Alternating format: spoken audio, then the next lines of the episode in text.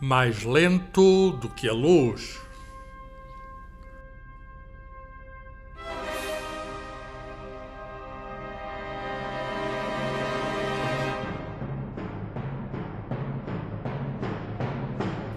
Uma conversa sobre ciência, o universo e tudo o resto, com David Marçal e Carlos Filhais.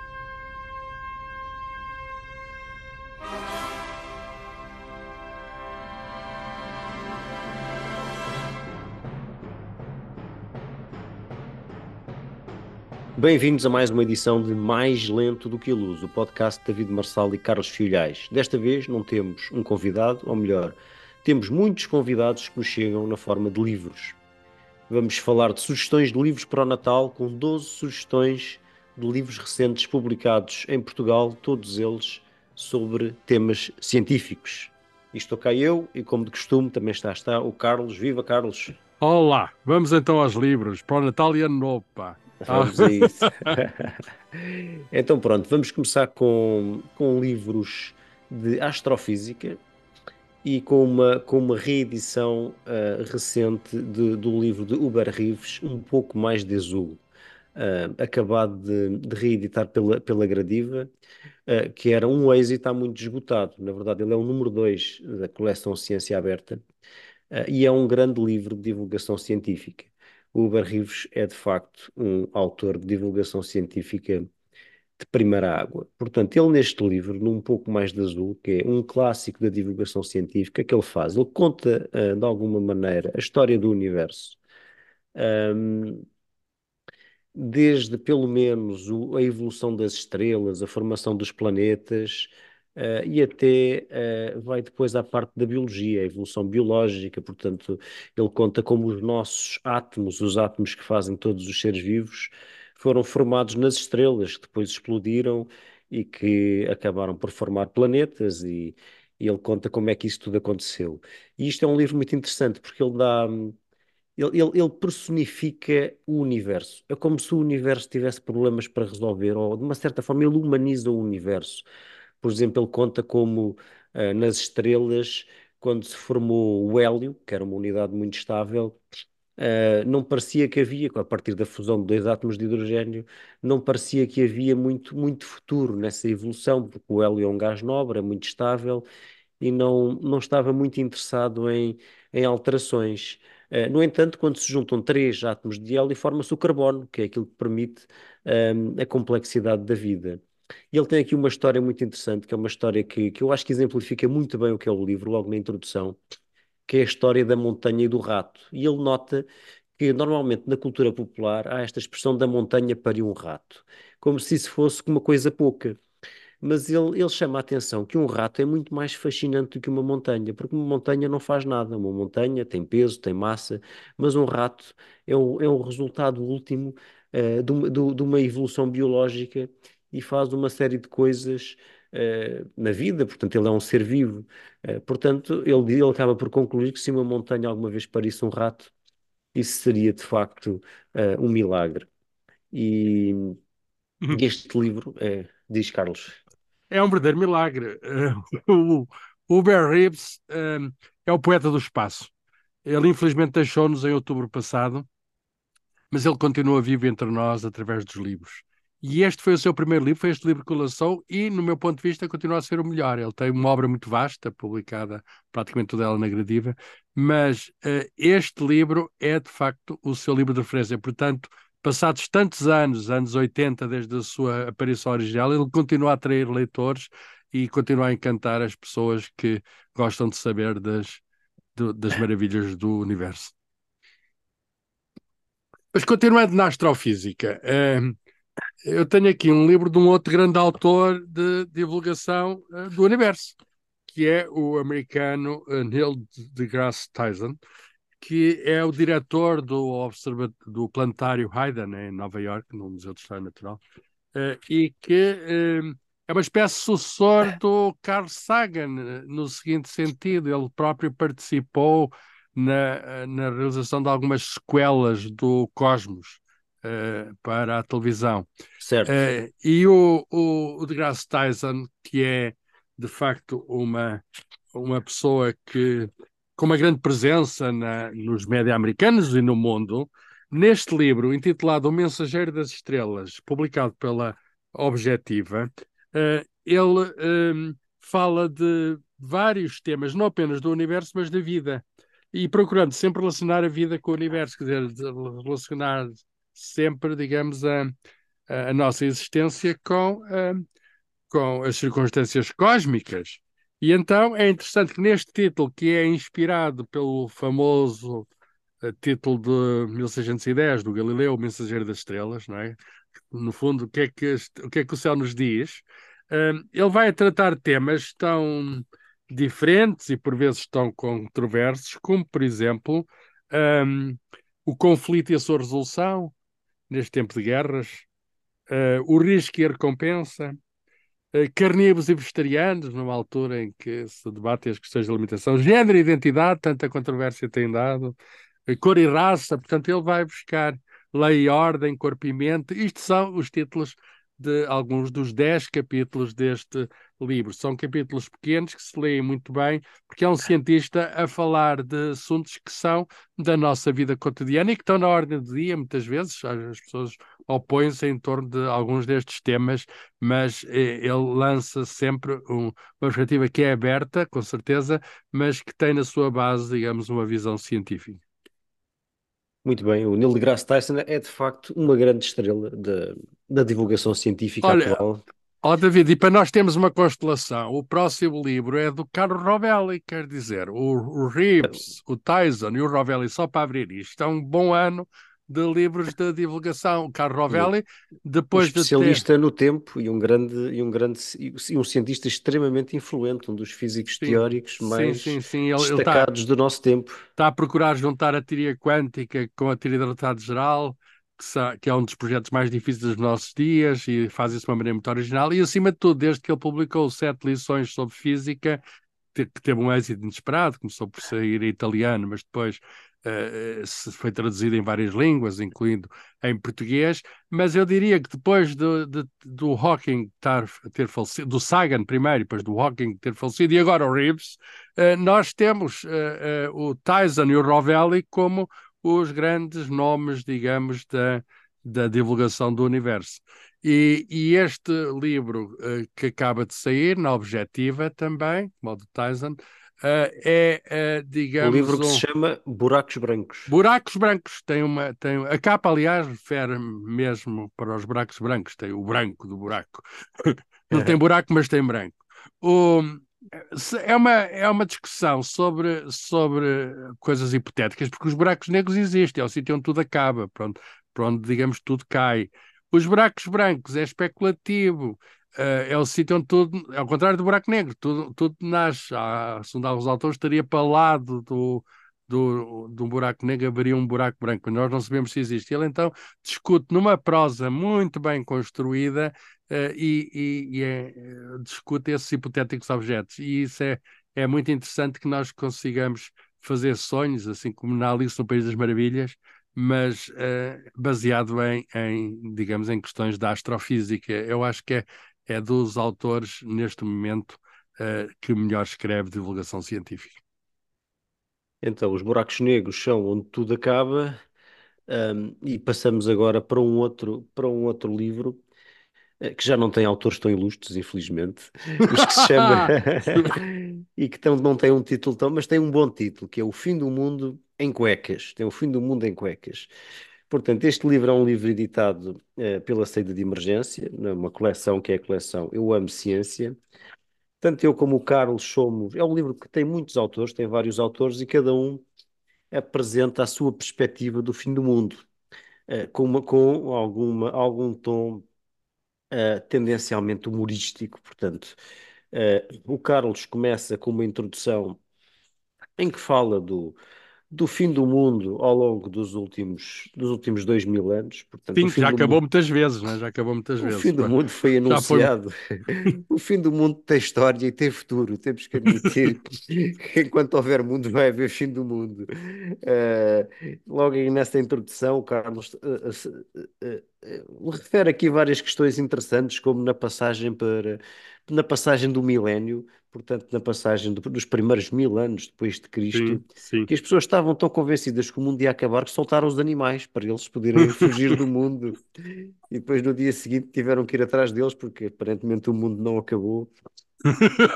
Tiveram de ir comprar os animais. E no ano 2000 houve aquela coisa do, do, Do bug do do ano 2000. milénio. Toda, toda a gente pensava que todos os computadores iam avariar, ou lá o que é, e afinal nada aconteceu. Nada de especial aconteceu e, e de facto, mas toda a gente estava entusiasmadíssima também com esse fim do mundo de origem informática. Portanto, sinal dos tempos, no ano 1000 estava a preocupação era o gado, no ano 2000 era de facto a Microsoft e os bugs, o que eu compreendo, com, não, não me gostaria de acreditar que tivesse tudo mal feito, mas aparentemente o que aconteceu foi que muita gente ganhou imenso dinheiro com, com muitas empresas a preparar os programas informáticos para o, para o, para o, para o bug do ano 2000. Mas este livro tem vários capítulos, portanto, de muitos autores, como por exemplo, estávamos a falar de um astrofísico, o astrofísico Vi- Vítor Cardoso, Especialista em buracos negros. é especialista em buracos negros, ou o biólogo marinho eh, João Cruz, que tem aqui um capítulo chamado E Quando, Quando o Mar Bate na Rocha. Portanto, ele, ele levanta aqui a hipótese de- do fim do mundo vir dos animais, fazendo designadamente uma referência ao facto de haver agora no mar alguns ataques de orcas a veleiros, que é um comportamento novo que as orcas, eh, especialmente aqui na zona da Península Ibérica, entre Gibraltar e a Galiza, há vários grupos de orcas, ou um grupo de orcas que começou a, a atacar veleiros, eh, essencialmente Epá, mas de isso não é o fim do mundo, é só o fim dos homens dos veleiros, ou de mulheres dos veleiros. Não, mas depois aqui o João Cruz, pronto, ele, ele, ele continua aqui a especular sobre uma grande, uma grande evolução desta, uma grande evolução desta, hum, enfim, as orcas, para, para o João Cruz, as orcas tinham sido só o princípio, não é?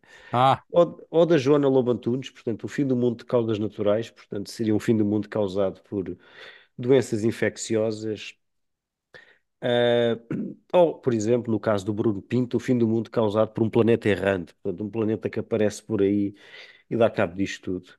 Ahm, e pronto, eu próprio também tenho um capítulo que é o Apocalipse pós-moderno, portanto, o fim do mundo vem com o triunfo total do pensamento pós-moderno, o abandono da ciência e da racionalidade e a adoção de, enfim, de uma, de uma perspectiva ultramente, altamente sectária eh, e baseada muito em políticas de identidade e o, o abandono dos valores universais, ou seja, aquele foco em darmos importância ao facto de sermos todos seres humanos e eh, trocarmos isso por políticas que eu considero sectárias. Portanto, focarmos muito no empoderamento de certos grupos, hum, atribuindo-lhes até a capacidade eh, de ter um conhecimento próprio que se sobrepõe ao conhecimento científico. Um, e pronto, é a minha proposta eh, de fim do mundo. Portanto, são tudo temas que têm sempre alguma coisa a ver com ciência, uns mais especulativos do que outros, eh, e alguns mais humorísticos do que outros, e também sempre com desenhos e ilustrações do Hugo van der Ding. muito bem. Então, biografias, tens alguma Vamos, coisa? vamos então avançar para as biografias. Vamos avançar aqui para duas biografias do mesmo autor, curiosamente, ou da mesma personalidade.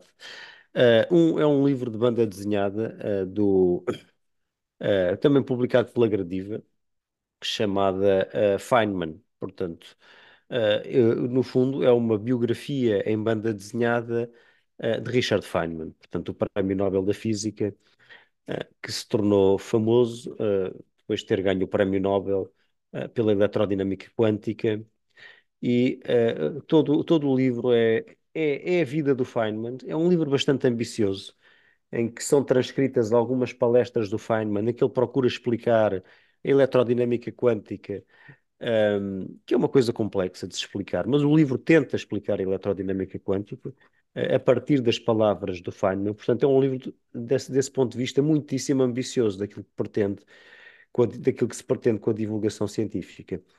Mas como é óbvio, é uma biografia e não é apenas, hum, não é apenas, hum, não é apenas a, a parte científica do Feynman ou uma certa transcrição das palestras que ele deu, uh, que está neste livro. Portanto, uh, há vários episódios, como por exemplo a passagem dele pelo Projeto Manhattan, em que ele foi, enfim, chamado para ser uma espécie de computador e fazer, fazer eh, liderar um grupo de pessoas que fizeram uma série de cálculos que permitiram realmente uh, construir a bomba atómica.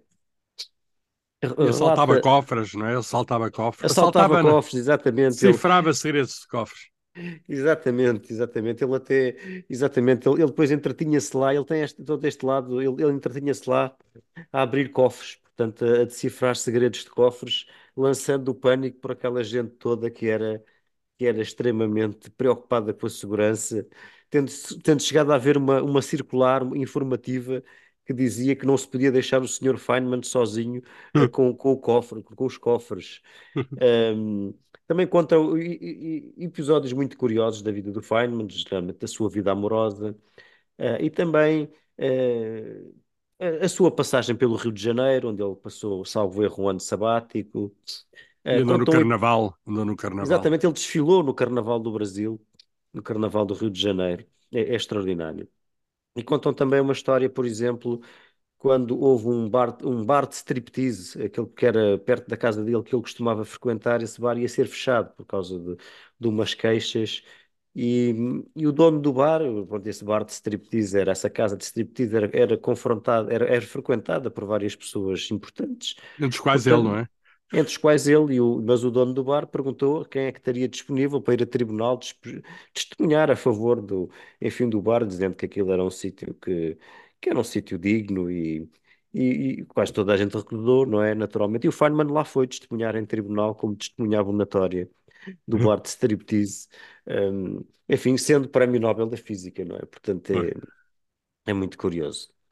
E depois, um outro livro, portanto, este livro é, é, é chama-se Feynman, é um livro de banda desenhada. Já agora, fui eu que o traduzi.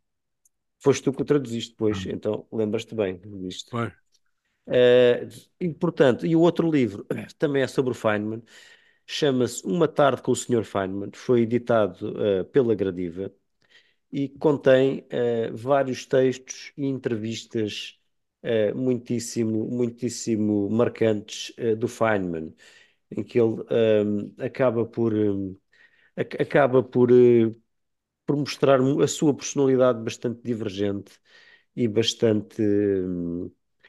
Uh, enfim, bastante, bastante fora da linha do senso comum. Uh, o Feynman era, sem dúvida, uma pessoa uh, absolutamente desconcertante, apesar de, além de inteligentíssimo.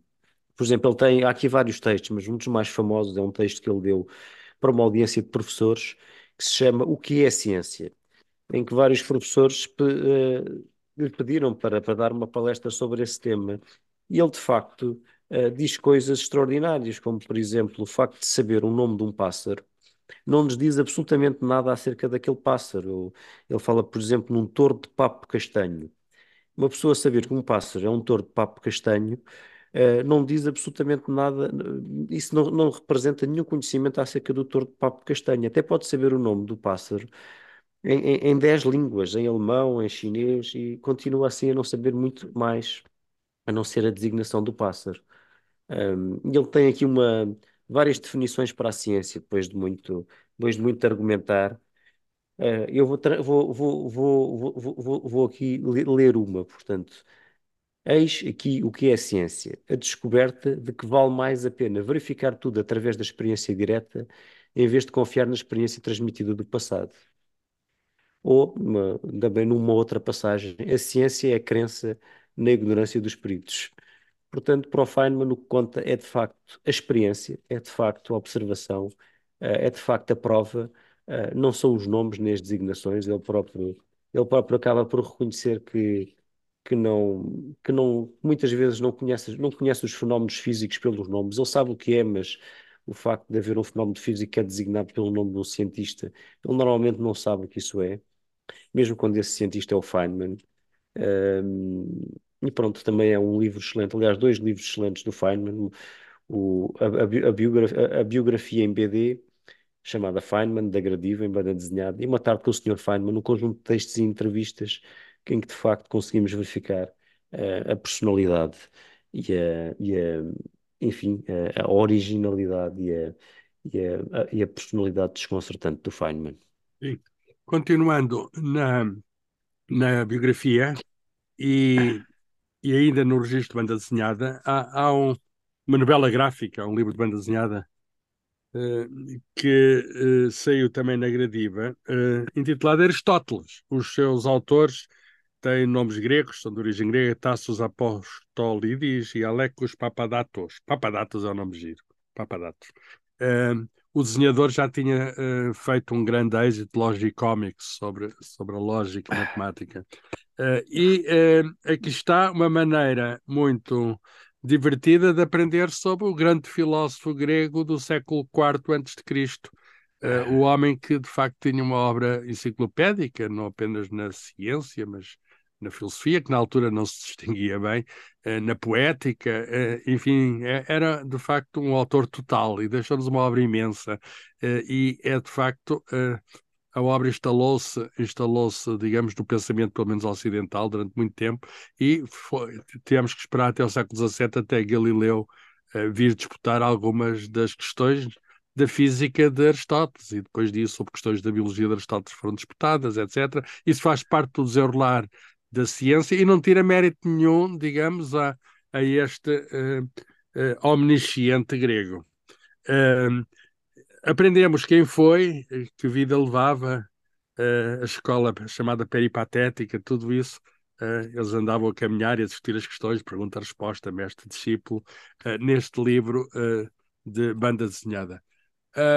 mudando agora de, de assunto, eu tenho uma proposta sobre dois livros eh, de computadores, ou sobre uh, questões ligadas com a computação. Uh, o primeiro uh, também tive uma participação nele, um dos capítulos é meu, e não há nada como o autor para falar da sua obra, porque pelo menos conhece a parte que fez, mas não foi só eu, e é um colóquio um, que houve em Lisboa em maio passado, uh, intitulado Inteligência Artificial e Cultura, com o subtítulo uh, do medo à descoberta. O que é que isto trata? Trata uh, das questões que a inteligência artificial coloca no mundo da cultura. Quer dizer, o que é a criatividade? Será que as máquinas podem criar obras de arte?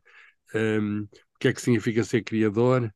Um, e há um filósofo espanhol muito conhecido, Daniel Inararati, depois há juristas, um outro espanhol, Javier Guterres Vicen, e uma portuguesa, Patrícia Kester, e depois uh, um filósofo, Zé Brata Moura, o historiador, Zé Pacheco Pereira, o cantor, Pedro Brunhosa, e, e este livrinho um, eh, é uma espécie de, de relatório do, do encontro, mas com uh, o discurso ao vivo, quer dizer, aqui até está aqui o diálogo com as pessoas que faziam perguntas no fim, e portanto é raro aparecer, digamos assim, e depois foi editado e, e lê-se muito bem.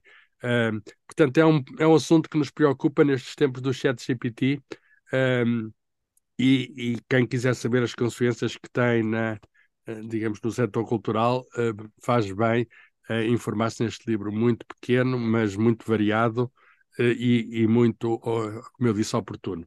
Depois, na, em computadores, os computadores que nós trabalhamos uh, têm tido transistores cada vez mais pequenos, uh, já estamos a chegar quase à nanoscala, que é o tamanho dos átomos e moléculas, uh, e, e, a certa altura, isto é a lei de Moore, a certa altura pode acabar. E então a questão é mais alguns anos e, e, e, não pode haver transistores mais pequenos. Mas, entanto, os físicos fizeram uma computação diferente, chamada computação quântica, que baseia-se em princípios quânticos, o princípio da sobreposição, o princípio do entrelaçamento, o princípio do colapso, uh, que são uh, coisas estranhas que existem no mundo quântico. Uh, e vão usar o facto de poder haver estados que são sobreposições. Por exemplo, num computador clássico, no computador que hoje temos, há os bits, 0 e 1, e num computador quântico podemos ter qubits, bits quânticos, que é qualquer mistura de 0 e de 1. E então, ao manobrar aquelas qualquer misturas de 0 e de 1, uh, ou pode ser de mais estados do que 2, 0, 1, 2, 3, isso pode se materializar num dispositivo quântico, tem de ser, é, é, digamos, no, no, perto do zero absoluto, portanto, a muito baixa temperatura, não é uma coisa que se possa trazer no bolso.